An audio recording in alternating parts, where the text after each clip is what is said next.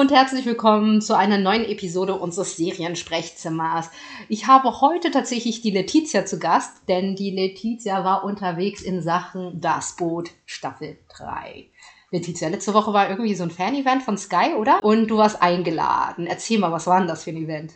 Ja, es war ein ganz spannendes Event. Da war der Cast von, äh, von Das Boot, sozusagen die Hauptdarsteller waren da, die Regisseure, dann äh, die Produzenten und so weiter. Und und äh, einige der äh, Presse auch noch. Und ja, es war ein total spannender, spannender Abend. Äh, ich habe sehr, sehr viel mitgenommen. Ich habe sehr viele Fragen gestellt und sehr viele Antworten bekommen, auch unerwartete Antworten. Und äh, ja, auf jeden Fall ganz, ganz toll. Du hast es mir ein bisschen schon davon erzählt und das klang ein bisschen wie Speed Dating, aber als Dinner, oder? Nee, Moment, Speed Dating für Serienfans als Dinner, oder? Wie war das? Genau, also ähm, wir hatten so äh, Tische eingeteilt bekommen, wo auch unsere Namen sozusagen drauf standen und sozusagen neben mir sind die immer äh, rotiert. Äh, dann gab es einen Gong, dann hatten wir mal eine halbe Stunde mit der Person. Dong. genau, eine halbe Stunde hatte man dann mit drei, vier, äh, entweder, es war so eine Mischung zwischen Produzenten, Regisseure, Darsteller ähm, und dann kam der Gong und manchmal war es voll schade, dass der Gong schon so früh kam, weil man so in diesem Gespräch drin war und so vertieft war in der Serie, dass man dann irgendwie, ja, man hätte natürlich auch Stunden, stundenlang weiter quatschen können. Also ich muss ja sagen, ich mache den Job ja schon 20 Jahre und ich habe tatsächlich, also schon einige Pressedinner mitgenommen, aber so Speeddating-mäßig mit einem Gong, also war, wäre, also war ich jetzt noch nie irgendwie dabei. Äh, Finde ich klingt total nett und äh, sweet gemacht. Und was man ja vielleicht erwähnen sollte, ist, du bist ja richtig Fan von der Serie, ne? Du liebst die Serie. Ich liebe die Serie, weil ich finde, das ist, also ich finde, das ist meine absolute Lieblingsserie. Ähm, es gibt ja so viele Angebote heutzutage, aber irgendwie das Thema, ähm, auch äh, irgendwie alles, das, das fesselt mich einfach und das ist mal eine ganz andere Geschichte, äh, die man so nicht kennt. Natürlich gibt es ganz viele, äh, ganz viele andere Serien, die halt in den 40er Jahren spielen, aber diesen Fokus, der wirklich einmalig ist, den gibt es nur selten oder so gut wie gar nicht. Und deswegen finde ich die Serie auch so spannend. Ich muss ja dazu sagen, ich bin heute nur als Interviewerin unterwegs, weil ich kenne die Serie tatsächlich nicht. Ich bilde mir einmal, das, den Film gesehen ha zu haben, der irgendwie aus den 80ern ist, hier mit Herbert Grönemeyer, aber vielleicht habe ich auch nur davon gehört. Das, also ich habe auch nicht nur eine reelle Erinnerung daran ja, so U-Boot, das für mich so klingt erstmal klaustrophobisch. Deswegen ist es erstmal so eine Serie, die mich nicht interessiert. Und dann ist es auch eine deutsche Produktion. Aber ist es eine gut gemachte deutsche Produktion? Super gut. Meiner Meinung nach ist es die beste deutsche Produktion, die ich je gesehen habe, tatsächlich auch. Und ich meine, mit tollen Regisseuren von der Episode 1 bis 5 ist äh, Hans äh, Steinbichler, der Regisseur, der hat das Tagebuch der Anne Frank äh, gemacht und so weiter. Und dann kam Episode 6 bis 10 von der dritten Staffel äh, macht Dennis Gansel, der auch äh, die Wälder zum Beispiel gemacht hat. Und es sind halt Top-Regisseure, ähm, die wissen auf jeden Fall, was sie da machen. Und das ganz, ganz Besondere finde ich, die Autoren. Mit Hans Steinbichler habe ich eine Weile gequatscht und äh, der meinte auch, und das finde ich halt so spannend, dass es gab drei Drehbuchautoren, zwei von denen, also einer ist ein Ire, der andere ist ein Engländer und dann gibt es auch äh, die deutsche Variante, dass sie sozusagen von diesen drei verschiedenen Perspektiven dieses Drehbuch zusammen gemacht haben. Und das finde ich halt so Ist spannend. Das, war das eine Art Writers Room? Da haben die zusammen an einem Tisch gesessen und hat da jeder seinen Input gegeben oder wie war das? Ich glaube tatsächlich, dass das, äh, also das ist jetzt nur meine Meinung, äh, ich habe da nicht sehr, sehr spezifisch nachgefragt, aber dass der irische Autor und äh, der Engländer sozusagen die irgendwie zusammen in der Art gemacht haben und dass die ähm, die äh, deutsche Autorin dann nochmal sozusagen drüber geschaut hat, um zu schauen, dass diese drei Perspektiven, die eigentlich auf der einen Seite waren es ja auch Feinde, die dann irgendwie diese Perspektive sozusagen zusammengeschrieben haben. Und das macht das halt auch nochmal spannend, dass man diese ganzen Perspektiven sozusagen in einem Blick hat und nicht sagt, okay, das ist der Feind gewesen und das, das waren die Guten, das waren die Bösen, sondern es ist halt so eine Perspektivensache. Zum Beispiel, es, es gibt auch den äh, Royal Commander, ähm, ich muss ganz kurz mal schauen, wie der hieß. Eine kleine Notiz am Rande. Solltet ihr komische Geräusche im Hintergrund hören, das ist meine Hündin Miss Monroe. Sie ist entzückend, aber sie lässt sich auch nicht dazu abbringen, mal wenn wir hier was machen, einfach mal ein bisschen zu chillen. Ihr könnt Miss Monroe auch auf Instagram folgen. At Lovely Miss Monroe. Genau, jetzt habe ich Also Ray Stevenson ist, ist der Darsteller, der halt einen Commander, einen britischen Commander spielt, der auf dem U-Boot ist. Ähm, und da ist, wird auch sozusagen, er ist natürlich auch der Feind äh, von das Boot, also in Anführungsstrichen. Und ähm, genau, da finde ich halt spannend, dass, dass man seine, seine Menschlichkeit zeigt. Er verliert seinen Sohn ähm, und es wird nochmal eine ganz andere, eine ganz andere Perspektive von diesem Mann, der eigentlich so so ein, so ein Killer ist eigentlich, auch mal gezeigt, hey, weißt du was, der, der struggelt mit Trauer, der ähm, hat Probleme mit seiner Frau deswegen, weil, weil sein Sohn gestorben ist.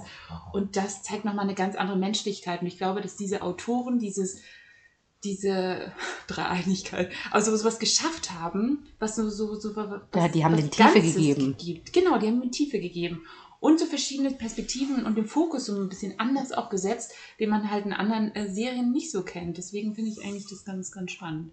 Wie gesagt, ich kenne die Serie nicht, deswegen sei es mir verziehen, wenn ich hier einfach so plakativ Sachen sage. Aber ich finde schon, ab einer bestimmten Staffel muss man halt äh, nicht mehr ähm, nur so Schlagwörter haben für, für bestimmte, nicht der Feind, sondern dann musst du in die Tiefe gehen, dann musst du Charakterbildung machen, dann musst du einfach genau verstehen, was ist die Motivation, was treibt diesen Menschen an. Und wenn Trauer, Trauer und Hass ist immer, also ist eine gute, also Trauer, aus der entstand, entsteht dann Hass, ist ein guter äh, Motivator. Ne? Also ähm, kann ich mir das gut vorstellen, dass ähm, dir das gerade gut gefällt, wenn, wenn man dann sozusagen auch mal diesen Blickwinkel sieht von einer Figur, die man eigentlich tatsächlich als Feind eher äh, empfindet. Ne? Wir fangen jetzt vielleicht mal so ein bisschen an, wie äh, die Runden, die du durchlaufen bist. Wer war denn dein Favorite? Sorry, alle anderen waren natürlich auch toll. Wir wollen ja jetzt nicht Favorites spielen, aber doch, du, du hast ja einen Favorite da in der Serie, ne? Genau, also eigentlich habe ich auch sogar zwei. Also ähm, ich finde äh, Rick Ocon äh, ganz, ganz toll, äh, der Klaus Hoffmann äh, in, diesem, in dieser Serie spielt. Und äh, ja, genau, und ich saß dann auch äh, neben ihm und äh, wir haben einfach über die Serie gequatscht und sind so eingetaucht in das Ganze, weil er ab der siebten Episode auftaucht auf einmal, der irgendwie verscho verschollen. In Anführungsstrichen. Ach so, wir spoilern, by the way. Entschuldigung. Also ihr solltet vielleicht erst zuhören, wenn ihr tatsächlich die dritte Staffel gesehen habt. Guter Punkt. genau. Ähm, es ist nämlich so, dass, äh, dass äh, Klaus Hoffmann, der halt äh, irgendwie in den USA gestrandet ist, dann auf einmal eine ganz, ganz, ganz, ganz besondere Rolle äh, bekommt und der in der Episode 7 auf einmal auftaucht, aus dem Nichts mit einer ganz anderen, besonderen Mission, diesen Krieg zu beenden. Und das finde ich halt, das ist so, das ist halt so eine ganz Persönlichkeit. Ich glaube, er, er verkörpert halt auch dieses diese Unsicherheit. Auf der anderen Seite möchte er diesen Krieg beenden. Auf der anderen Seite kommt er von einer amerikanischen Mission als Deutscher nach Portugal.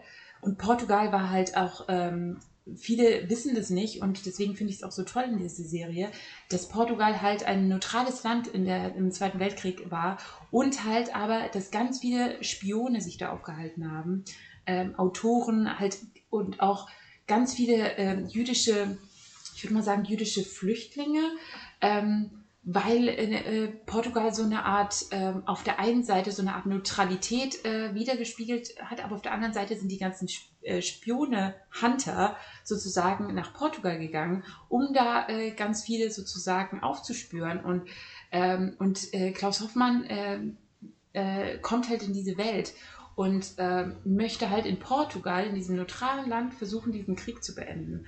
Und das finde ich halt so spannend. Das ist erstmal Rick Ocon, genau, mit dem, äh, Ocon, Entschuldigung, mit dem ich ähm, dann auch gesprochen habe und den ich ganz, ganz toll ähm, auch finde. Der ist auch richtig, richtig äh, gut interpretiert hat. Seine Rolle als äh, Robert äh, Ehrenberg ist halt ähm, Franz Dinder.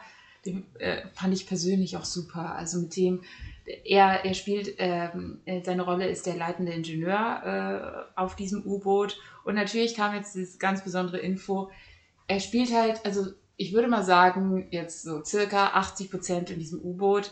Und dann kam die Frage, und dann meinte er so, ja, in einem U-Boot bin ich nie gewesen, ich habe keine Ahnung, wie das ist. Und dann kommt auf einmal solche, solche Aussage und wir so, wie bitte, du bist noch nie in einem U-Boot gewesen, nicht mal vor dieser Rolle, dass du sagst, okay. Also zumindest mal vielleicht in einem alten U-Boot, dass man das mal recherchiert hat oder so, damit man so ein Gefühl bekommt. War er noch nie. Noch nie. Und äh, der Redakteur, der äh, neben mir äh, saß, der, der hat ihm dann erzählt, wie es ist, auf einem U-Boot zu sein. und da dachte ich mir so, okay, ist auch spannend, die Gespräche halt behind the scenes sozusagen mitzubekommen. Ähm, und äh, genau, und natürlich hat er auch, äh, was total witzig ist, er, äh, es ist ja auch, das ist jetzt sehr oberflächlich, aber ähm, die haben, also wenn man im U-Boot ist, man hat ja auch nicht die Zeit der Welt, sich irgendwie mega zu pflegen und so. Natürlich kam der Bartwuchs dann auch ins Gespräch, weil, weil natürlich auch, ähm, er, er sieht dann auch aus, er hat, weiß nicht, einen 4, 5 Zentimeter Bart. Und dann kam die Frage natürlich auch, ist dieser Bart echt? Echt? Ist dieser Bart, ist er angeklebt? Welche meinten, er ist angeklebt? Natürlich musste er konfrontiert werden mit damit. Und er ist tatsächlich echt. Er meinte sogar, fasst ihn an um zu schauen, ob der wirklich echt ist. Du kannst sogar ziehen dran. Ähm, Hast du es gemacht? ich habe es nicht gemacht. Ich meinte so, ich vertraue dir, es ist alles gut. ich hätte es gemacht. ich hätte gesagt, so weißt du, mit beiden Händen so, mm. mal gucken, ob das Ding wirklich echt ist. Und dann wäre er abgefallen. das wäre sehr lustig. Er ist natürlich echt. Nee, ähm, äh, den, also Franz Dinder ist eh, ich finde, einer der mega Schauspieler zurzeit, oder? Also auch eine richtige Type. Also ja. wirklich. Ich, äh, das war echt ein tolles Gespräch mit ihm.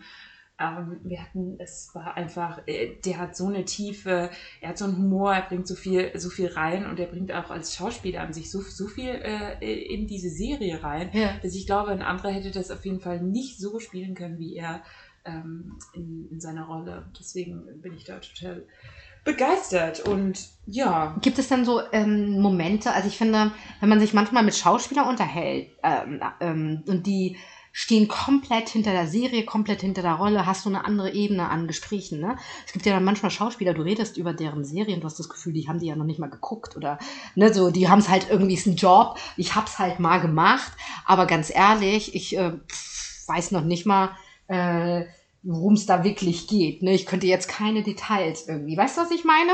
Ähm, hattest du das Gefühl, dass das äh, bei denen nicht der Fall ist oder dass die da wirklich komplett da, dahinter stehen? Die stehen sowas von dahinter und jeder einzelne äh, Schauspieler, der da war, der stand komplett dahinter, weil das ist eine Riesenproduktion, es ist eine Riesen, ist eine Mega-Geschichte ähm, auch Tom Blachia, der halt, äh, ich meine, jetzt kommt Stranger Things raus und äh, Game wir of Thrones. Genau, wir kennen ihn noch aus Game of Thrones, genau. Genau. Der, By the way, habe ich auch schon ein sehr tolles Interview mal mit ihm geführt, schon ein paar Jahre her. Könnt ihr euch auf YouTube anschauen. Genau, und er zum Beispiel, er ist sowas von, von hinter dieser Serie und für ihn ist es auch, er spielt halt auch es ist so ein kleiner Bösewicht, würde ich mal sagen. Also in, in, in mehreren Rollen sozusagen, äh, sonst in mehreren Produktionen. Äh, da ist er auch der Bösewicht, aber es verwandelt sich in so eine Menschlichkeit, die ich so ganz, ganz, ganz spannend finde bei ihm. Äh, ist das so ein Sympath in echt, ne?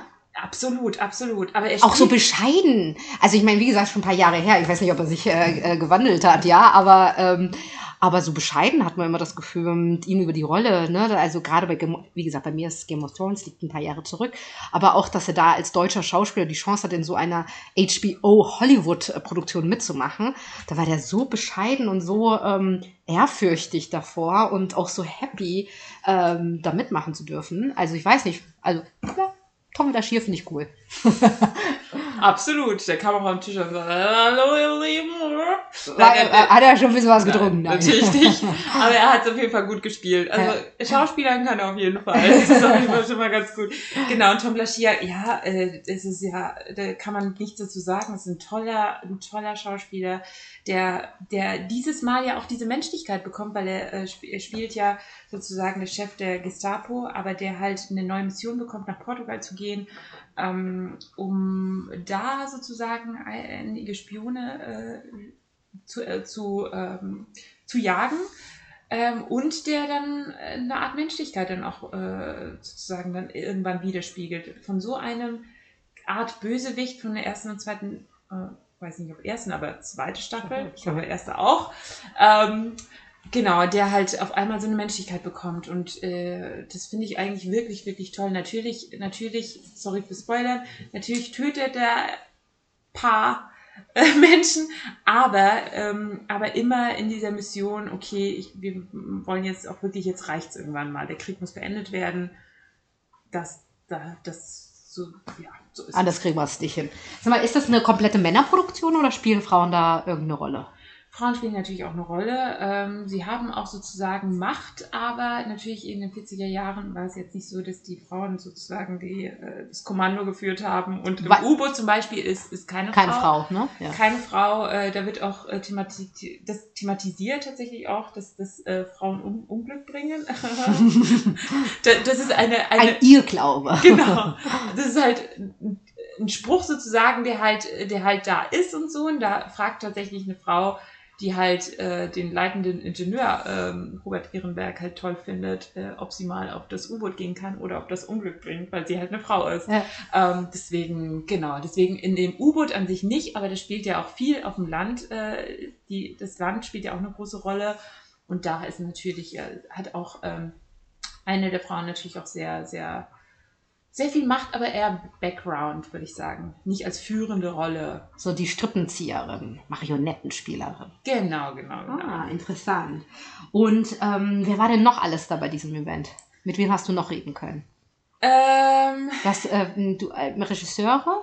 Haben die dir ein paar äh, Geheimnisse verraten? Haben die dir irgendwelche, haben die aus dem Nähkästchen geplaudert? Absolut, also absolut. Also ich fand tatsächlich äh, das Gespräch mit Hans Steinbichler total, total interessant. Also ähm, in jeder Art und Weise, weil, ähm, weil er halt, er hat erstmal über die Dreharbeiten und natürlich auch Corona hat eine große Rolle gespielt. Das war mitten, wo Corona noch sozusagen am, am heftigsten war, ähm, hat er, hat er, haben die die Produktion weitergemacht und, und nicht gestoppt und äh, niemand hat Corona bekommen, also niemand von den Darstellern an sich ähm, hat Corona bekommen und das ist total interessant, weil ähm, äh, Rick Okon saß dann auch am Tisch und so und äh, der Regisseur meinte, ich sag mal, ich habe dich, ich kenne dich gar nicht ohne Maske, äh, fast. Also es ist so krass, weil er immer nur und andersrum auch äh, immer nur mit, mit, mit Maske überall war. Natürlich in den Proben auch, ja, wenn gedreht wurde, nicht. Aber ansonsten, es, es ist halt, es ist halt, äh, die, haben, die haben so eine Disziplin gehabt. Rick äh, Okon meinte auch so, dass die waren so in ihrer Bubble, die haben diese, diese Drehzeit sozusagen, ich weiß nicht, wie lange die war, ich glaube, ich glaube, bis drei, ich glaube, so drei Monate ungefähr, ich will jetzt auch nichts Falsches sagen, ähm, haben die in dieser Bubble gelebt und so und haben sich nur mit, mit, mit ihren Darstellern getroffen, mit ihrem Team und mehr, mehr war auch nicht äh, dafür da, weil sie wollten nicht die Produktion gefährden. Und das finde ich auch ganz spannend, dass sie da so in ihrer Welt gelebt haben. Und ich glaube, das hat sie auch irgendwie inspiriert, weil sie nur unter sich waren und, und in diesen Charakteren sozusagen, dass da äh, auch irgendwie auch eine andere Tiefe äh, entstanden ist. Weißt du denn, wo gedreht wurde? Es wurde in Malta und in Tschechien gedreht. Also Malta ähm, ist tatsächlich auch, ähm, das wird als Portugal sozusagen ähm, dann. äh, Ich war einmal ja auf Malta, ich glaube, kann ich verstehen, dass das als Portugal durchgeht.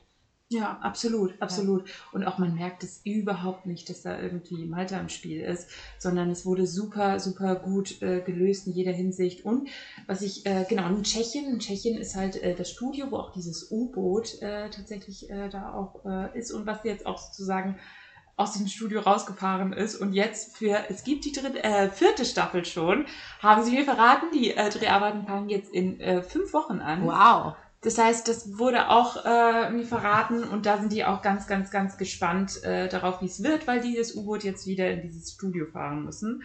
Ähm, genau, das ist sozusagen ähm, das, was sie gesagt haben, was sie erzählt haben.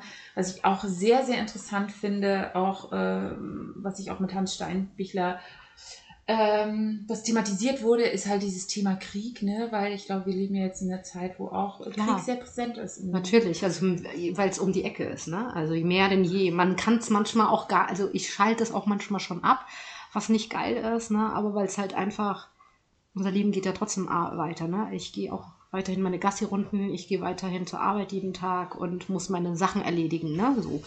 Deswegen klar. Ähm, aber ja, spielt eine Rolle wahrscheinlich in der absolut, Serie, ne? Absolut. Und das spielt eine Rolle und, und das Gute ist auch, auch wirklich zu sehen, so diese Parallele zwischen ja, gut oder nicht gut, aber es wird halt sehr, sehr gezeigt, diese Parallelen zwischen diesem Ukraine-Krieg und, und halt Und halt äh, diese, diese, in diesem U-Boot. Im U-Boot spielt so ein, es ist so ein Krieg auf diesem Wasser, in diesem Wasser. Und, Also äh, untereinander, in, im Team selber. Also es, nicht im Team selber, sondern äh, auf, weil Portugal halt neutral war, ist, wurde dieser Krieg sozusagen im Geheimen geführt natürlich. Diese Spionenaufsuche und so weiter und diese Agenten, die da irgendwie die, äh, die, diese ganzen äh, gejagt haben. Äh, aber auf der anderen Seite spielt auf dem Wasser, da ist der richtige Krieg, absolut der richtige Krieg und, und äh, diese, diese Persönlichkeiten, die in diesem Krieg involviert sind, sind halt, sind halt äh, Jungs, die halt äh, 17, 18 sind, 16, die halt noch nie was zu, mit Krieg zu tun hatten. Und dann, ähm, was wir auch mit äh, Hans Steinbicher gesprochen haben, ist die Parallele zum Ukraine-Krieg. Es sind Unschuldige, ähm, einfach die auch nicht in den Krieg ziehen wollten, die äh, dann auf einmal eine Ein- Waffe in die Hand gedrückt bekommen ja. und sagen, okay, jetzt musst du kämpfen Ja. und die halt mit so vielen Unsicherheiten und das spielt auch in diesem U-Boot. Das finde ich sehr, sehr, sehr schön, dass man diese Menschlichkeit auch sieht. Natürlich sind sie im Krieg, natürlich wollen sie den Feind besiegen, aber auf der anderen Seite wissen sie überhaupt nicht, ob sie dahinter stehen und sie möchten auch auf keinen Fall irgendeine Gewalt anwenden. Äh, es gibt auch einen Moment, wo sie halt irgendwie die weiße Flagge dann rausholen, weil sie sagen, okay, bevor ich jetzt hier sterbe, ähm, ja. Gebe ich ja, auf. Gebe ich auf.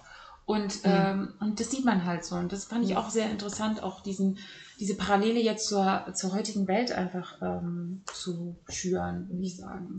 Ja, ich finde, weil man natürlich, äh, gerade wenn man äh, Medien verfolgt, oft äh, ist Krieg ja immer nur so was Plakatives, ne? Da wird hier eine Bombe geworfen, da passiert das und so. Und du siehst ja nie die Gesichter dahinter, die Menschen, die Schicksale, die leben. Ne? Also ähm, auch nicht sozusagen vom äh, vermeintlichen Feindbild, ne? So. Absolut. Ja, ja. dass da auch Menschen sind und die auch Geschichten haben und auch irgendwas haben. Ne? Es ist immer, ja, wird viel immer mit Gut und Böse, mit solchen großen Gegensätzen. Also das spielt in dieser Serie auch eine Rolle. Absolut, absolut, absolut. Und äh, was, was ich auch äh, nochmal sagen möchte, ähm, fand ich auch, das ist jetzt ein ganz anderes Thema, aber ähm, mit Hans Steinbichler haben wir auch über die technischen Dinge eher auch gequatscht und ähm, da, da, da spielt der Fokuspuller, spielt zum Beispiel eine mega krasse Rolle. Was ist das? Ähm, das ist sozusagen äh, die, die Person, die halt die Schärfe zieht. Ah, Ähm, okay. Mhm. Genau, in, im, im Film, die Ach so, sozusagen ich- neben dem Kameramann steht. Verstehe, ich war, ich war, ich dachte, ist das irgendwas in einem U-Boot? ja, ja, klar. Genau, genau. Ja. die die Schärfe zieht und der ist halt der Storyteller überhaupt, Ja. was, was bildlich, äh, bildliches angeht, weil auf der anderen Seite, auf der einen Seite wird ja natürlich nicht, nicht alles in Worte gefasst, was gesagt wird, sondern es wird viel über Bildsprache gearbeitet und da spielt und ähm, ist auch sehr, sehr interessant, weil man in, in, in mehreren Szenen auf einmal so, so ein kleines Stück Bruchteil sieht, okay, krass, was eigentlich gesagt, äh, also es wird zwar was gesagt, in Worte gefasst, aber auf der anderen Seite Ist was anderes scharf gezogen. Ja. wird, wird sozusagen auf dem anderen, wenn zum Beispiel einer im Ah. Hintergrund äh, sitzt und so, der dazuhört, den man eigentlich, äh, wo man sagt, okay, der dürfte gerade nicht zuhören oder der ist gerade nicht dabei und auf einmal wird die Schärfe auf ihn gezogen. Und das gibt sozusagen einen kleinen Twist äh, in das Ganze. Und das finde ich halt so spannend, dass halt so technische Berufe auf einmal voll so in die Storytelling ähm, auf einmal so in, in Fokus geraten. Ja. Also Wo, äh, Teil davon werden. War dir das, ist denn, war dir das ähm, bewusst, als du dir die Serie angesehen äh, hast? Also hast du es äh, bewusst wahrgenommen, dass da tatsächlich mit der Bildsprache auch eine Geschichte erzählt wird?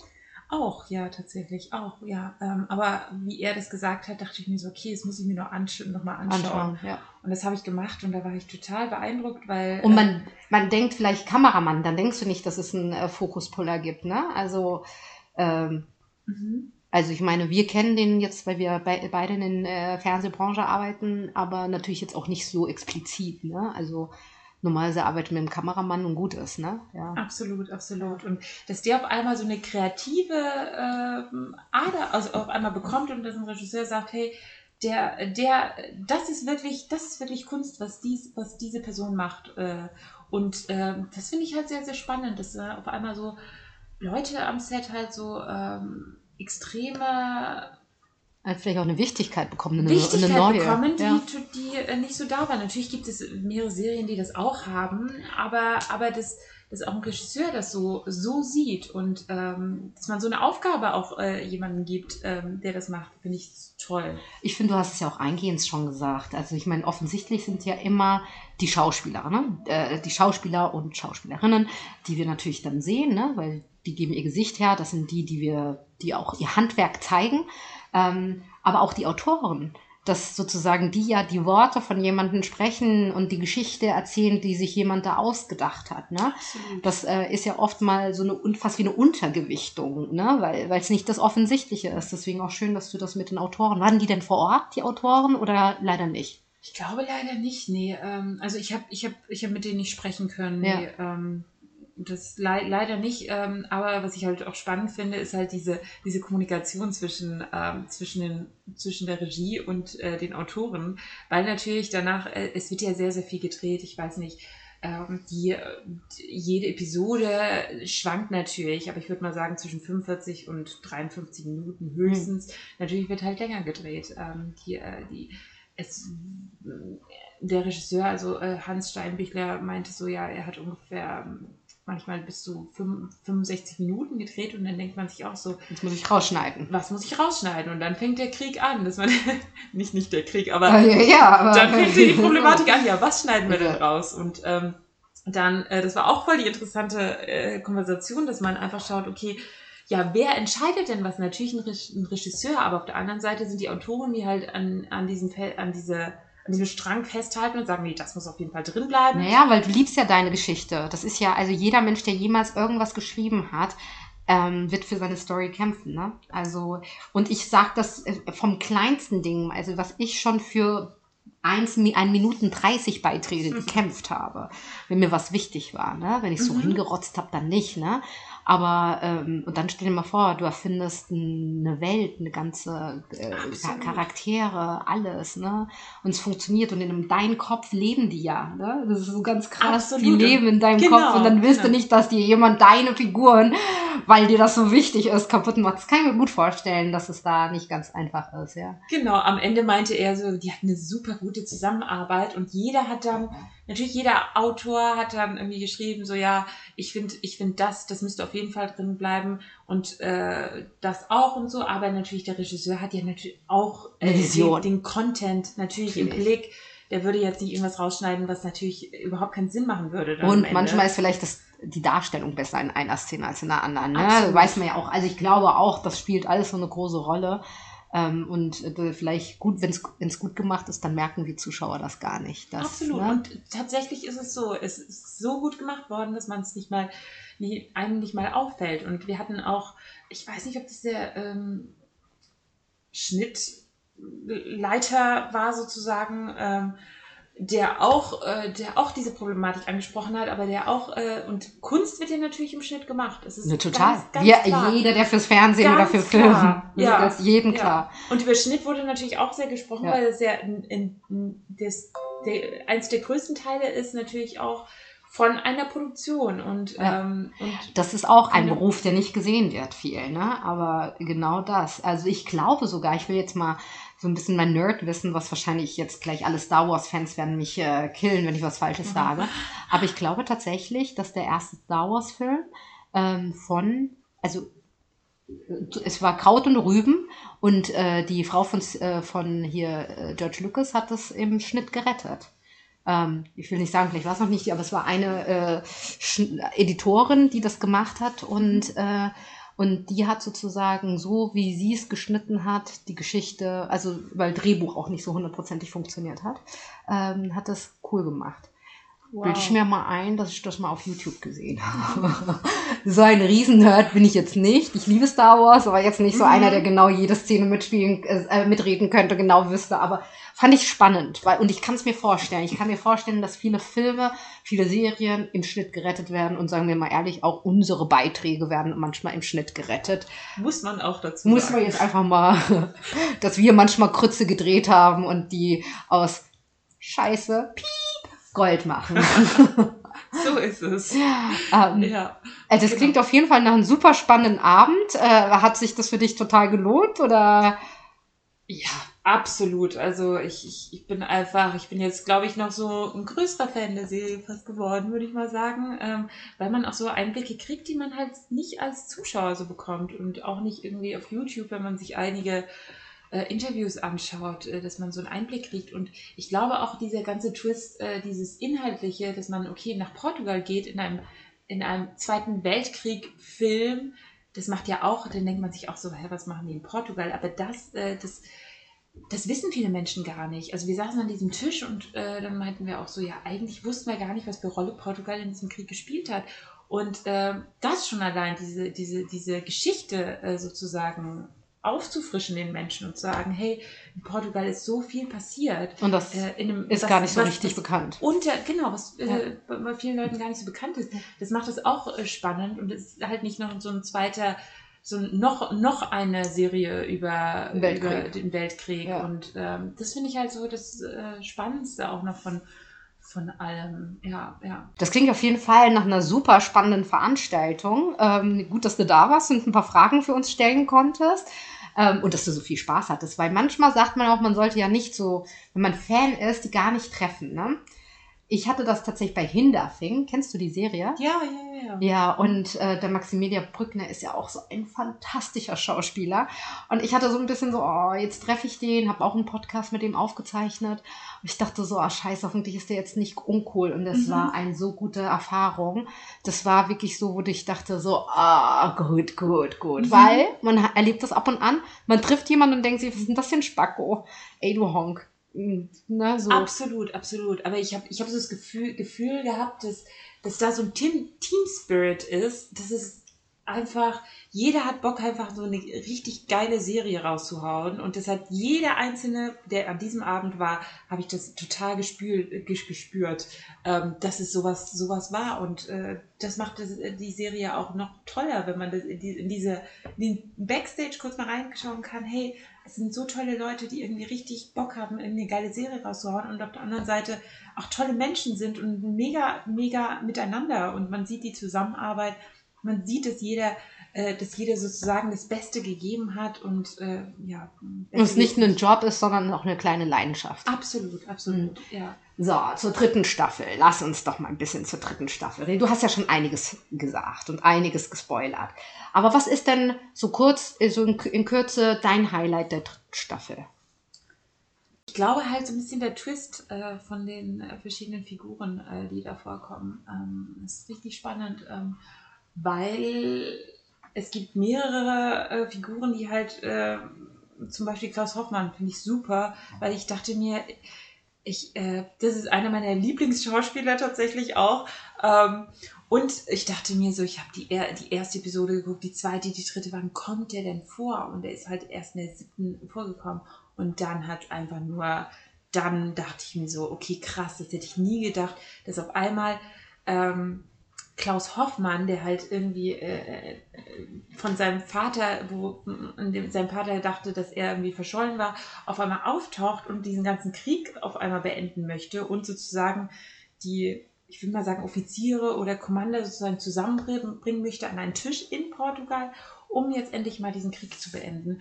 Und das fand ich halt sehr unerwartet. Und es passieren sehr unerwartete ähm, Sachen, auch dass zum Beispiel äh, Hagen Forster, äh, also Tom Blaschier, der Hagen Forster spielt, der aber sich dann tarnt als äh, Werner Giese, der auf einmal in Portugal auftaucht, obwohl er ähm, obwohl er. Ähm, das ist lustig, in Game of Thrones war auch Formwandler.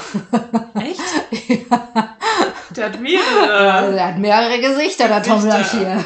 Absolut. Auf einmal taucht er auf und wie der auch präsentiert wird und so. Also so ganz, ganz spannend, wie er aus dem Flugzeug aussteigt und dann irgendwann und du siehst, eine Person geht halt äh, raus irgendwie und äh, ist in Portugal angekommen, niemand weiß, wer es ist und auf einmal hebt er so den Kopf hoch und es ist Tom Lashia, also als Werner Giese und dann dachte ich mir auch so, okay, krass, hieß der nicht anders? Ja, stimmt, der hieß anders in einer anderen Serie. Aber er taucht halt auf mit einer ganz anderen Mission und das finde ich halt so spannend, dass dieser Bösewicht natürlich auch ein Teil Bösewicht in der dritten Staffel sich irgendwie dann auch verwandelt und ähm, dann irgendwie Bock hat, jetzt endlich mal diesen Krieg jetzt endlich mal aufzuhören, würde ich sagen. Und äh, das finde ich halt total schön. Wie viele Episoden geht die dritte Staffel? Ähm, die dritte Staffel hat zehn Episoden, genau. Und ähm, ja, was ich auch spannend finde, ist, dass es wurde ja, es haben ja zwei Regisseure an dieser Staffel, also so wie ich äh, schon vorher sagte, 1 bis 5 hat äh, Hans Steinbichler gemacht und 6 bis 10 äh, Dennis Gansel und man merkt halt gar nicht diesen diesen Unterschied auch äh, von, der, von, der, von der Drehart her und das ist sozusagen eins irgendwie. Und also sehr homogen auch, sehr so die homogen. Zusammenarbeit da. Absolut, absolut. Und ja. ähm, es wurde, glaube ich, viel, viel darauf auch Fokus gestellt, dass es wirklich also eine homogene Serie ist. Und ähm, was ich auch krass finde, die ist nicht mal rausgekommen, die äh, dritte Staffel, jetzt haben sie schon die vierte. Die vierte geht jetzt in fünf Wochen in Produktion. Ähm, das ist ja auch jetzt ja klar, also ich meine, wenn Sky das schon in Auftrag gegeben hat, dann kann man ja davon ausgehen, dass äh, das schon ein Erfolgsprojekt und Produkt ist von ihnen. Ne? Absolut, ja. absolut. Und das ist wirklich, wirklich toll. Da sieht man auch wirklich, dass diese Serie jetzt auch richtig gro große Wellen schlägt. Auch nicht nur in Deutschland, sondern ähm, auch äh, in Europa, eigentlich weltweit natürlich, aber ganz besonders auch in Europa. Und äh, ja, auch Menschen, glaube ich, auch, dass so eine Message auch Menschen wirklich reflektieren mhm. lässt und äh, nachdenken lässt, okay, ist dieser Krieg überhaupt äh, notwendig und ähm, der damals passiert ist, natürlich ist war nicht notwendig und heutzutage aber auch nicht, nicht aber der trotzdem passiert ist. Ja, ja. ja. Gibt es denn irgendwie eine Szene oder eine Episode, wo du hinterher gedacht hast, oh mein Gott, ich habe Redebedarf, ich muss jetzt mit irgendjemandem am besten. Weil es gibt ja immer sowas, wo man denkt, oh, oder war das jetzt so ein Moment, was du uns jetzt schon gerade beschrieben hast mit den Twists, die da vorgekommen sind? Ich glaube, das war ein Moment. Ich erinnere mich jetzt gerade nicht an eine bestimmte, sondern es war halt, es ist halt, es ist halt keine Serie, dass man sich auf die Couch legt und so richtig entspannt und einen witzigen Abend hat. Auf keinen Fall. Es ist eine Dramaserie. Es ist halt, es, es passiert sehr, sehr viel Dramatisches. Es ist sehr, es geht viel mit Unsicherheiten, mit Trauer, mit und mit dem muss man alles natürlich fertig werden. Ähm, und du hast es ja gebinged, ne? Du hast es ja innerhalb von wenigen Tagen hast du zehn Folgen dir angeschaut. Ja, ja, das, ja. War, das war sehr hart, würde ich sagen. Da war, Dann war doch der grüne Abschluss, dass du wenigstens, wenigstens Backstage ein bisschen äh, reinschauen konntest und mit denen noch über diese Sachen reden konntest. Absolut. Und es ist auch keine Serie, die geht natürlich immer, äh, ich glaube, wöchentlich äh, immer äh, mit zwei Staffeln. Äh, mit zwei Episoden. Mit zwei Episoden, Entschuldigung, raus. Ähm, was auch, äh, was wir auch angesprochen haben halt und die meinten auch, das ist so, es ist so hart, äh, sich irgendwie auf einmal sie zehn Folgen anzuschauen. Das muss man Häppchen, Häppchen für Häppchen ja. machen, weil das ist sonst zu viel, zu viel für, für einen Menschen. Ja. Und äh, damit muss man sich auch natürlich konfrontieren. Und außerdem ist es ja auch so, diese Challenge gewesen, ähm, mit drei verschiedenen, drei verschiedenen Sprachen zu drehen. Das kommt ja auch noch dazu. Die haben äh, Portugiesisch, Englisch und Deutsch äh, wird dann äh, gemischt und es ist halt sehr viel und natürlich äh, wird das in jeder Sprache, es wird ja dann auch. Wird es äh, mit untertitelt oder wird synchronisiert? Das bin ich mir noch nicht ganz so sicher. Ich glaube, es wird äh, synchronisiert. Du hattest Untertitel wahrscheinlich. Ne? Ich hatte gar nichts. Du hattest weder Untertitel noch irgendwas. Ja. Ja. ja, gut, du hast halt die Presseversion äh, zu sehen. Die Presseversion. Deswegen äh, ein bisschen Portugiesisch verstehe ich ja, ja, ja, durch das Spanisch, aber Englisch ja auch. Also. Englisch auch und deswegen äh, war das dann, ich habe schon alles, alles kapiert, aber halt stell dir vor, du bist da am Set und so und musst halt äh, diese drei, auch die äh, Schauspieler an sich, die müssen ja auch switchen von. Deutsch auf Englisch.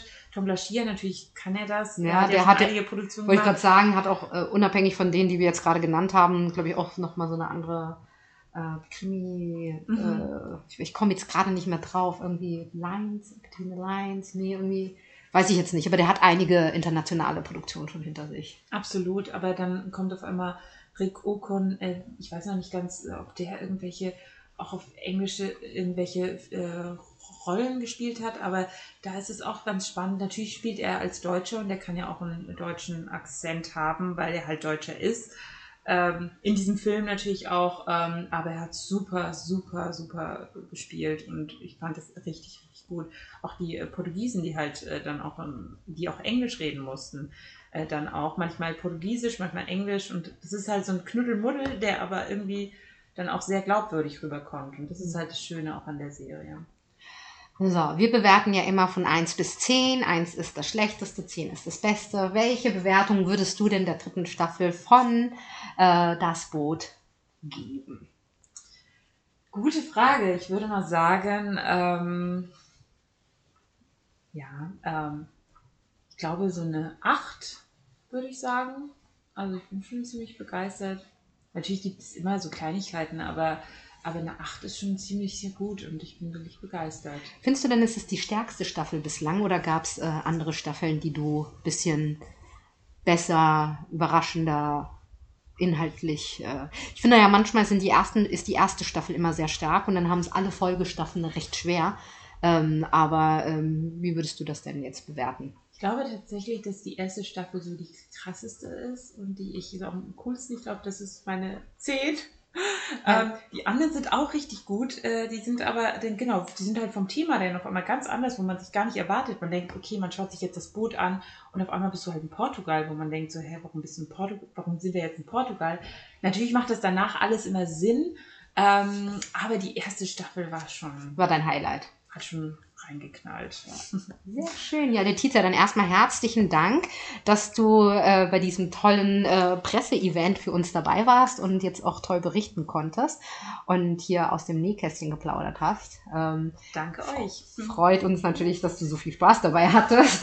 Na gut, ihr Lieben, herzlichen Dank, dass ihr zugehört habt. Wenn ihr das Boot gerne seht und auch irgendwie schon in die dritte Staffel reingeschaut habt und auch irgendwelche Highlights habt, schreibt uns das gerne in die Kommentare. Wir sind ja überall vertreten. Wir sind auf Facebook, wir sind auf Instagram, wir sind auf Twitter, wir sind bei uns auf der Seite natürlich und ach, YouTube. YouTube sind wir auch. Also wir freuen uns von euch hör zu hören und ähm, ja, habt einen schönen Tag noch. Ne? Bis ganz bald. Tschüss. Tschüss. Ciao.